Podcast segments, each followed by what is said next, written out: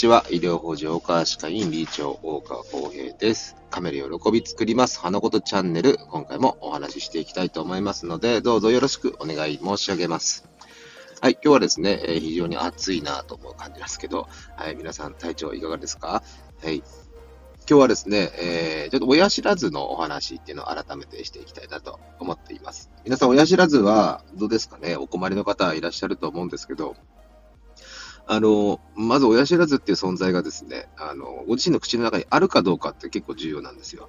で、それを気づいてるか気づいてないかも結構重要なんですね。で、時々なんか、顎の奥の方が痛いなとか、腫れてきたっていうことがある方は、親知らずある可能性高いですよね。で、これは、あの、生えてくる方と生えてこない方がいます。で、生えてくる方っていうのは、えー、普通にこう、奥歯と同じような感じで生えてくるんですけど、生えてこない方っていうのは、あの、埋まっちゃってるんですね。歯茎の下にあるんですで、一部見えたりする方もいます。これはもう生え方によって変わります。で、一部見えたりするとですね、そこからあの汚れの穴みたいなのがどうしてもあるんですね。えー、ちょこっと出てるだけが、えー、見えてる部分だけに溜まるわけじゃなくて、その下にですね、歯の頭の部分があって、そこは隙間があるんですね。ですので、そこにですね、こう埋まってるような状態で、汚れも中に入ってしまうような環境です。なので、あの、ちょっと体調が悪いとか疲れたりすると、そこに溜まってた菌がですね、増殖して腫れてきたりする。まあ、それが痛いということなんです。で、まあ、結局、また体調が戻ればですね、落ち着いちゃったりするんですけど、やっぱり何度も腫れを繰り返したりしてるっていうのは、まあ良くないですよね。まあ理由はそこに菌が増殖するリスクが高い。増えてしまうリスクが高い。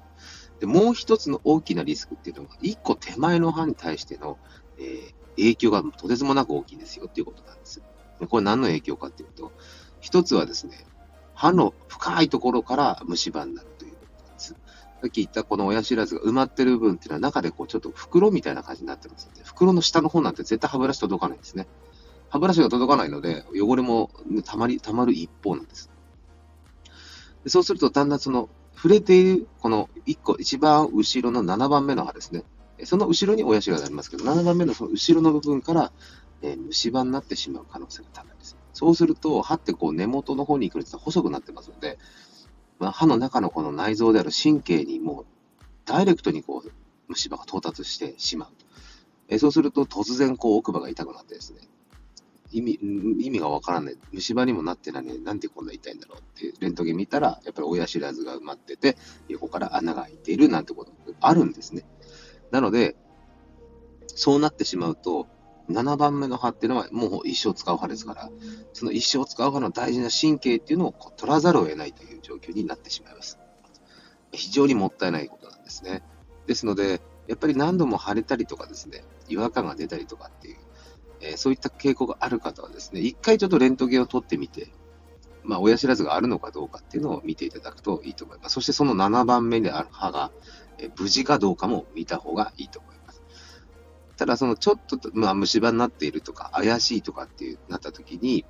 えー、もう親知らずを、まあ、じゃあ取りました。虫歯の治療できますかっていうところね、歯茎の深いところにあるとできないんですよね。もう届かないですからね。だからこそ、その穴がもう完全にこう、なんていうんですか、え開く前に、やっぱり親知らずっていう部分を対処した方が、特にこれは下のお話ですね。はい。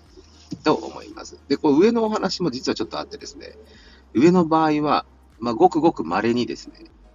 その7番目の歯の根っこを吸収させてしまうことがあります。これも生え方なんです。上の親知らずは基本的にまっすぐ生えてきますけど、時々埋まってたりします。横向いてたりとか、まあ、逆さになってたりします。その中でもちょっと斜めに埋まってるケースで、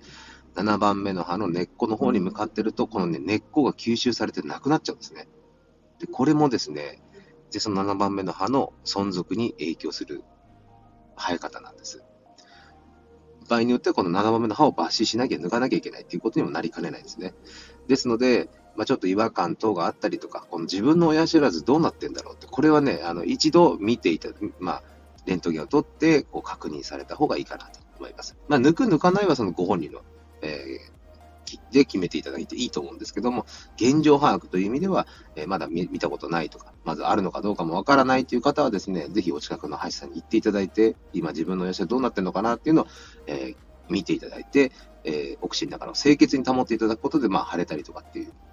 まあ、抜かなくてもですね、清潔に保つことができればそのままでも僕はいいと思いますけども、やっぱり弊害を及ぼすようであれば、早めに取ってあげた方がいいと思います。ちなみに若い時の方が骨が柔らかいので、抜歯、歯を抜くその手術自体も非常にスムーズにできると思いますので、ぜひぜひ皆さんご検討いただければと思います。はい、じゃあ今日はこのところで終わりにしたいと思います。それでは失礼いたします。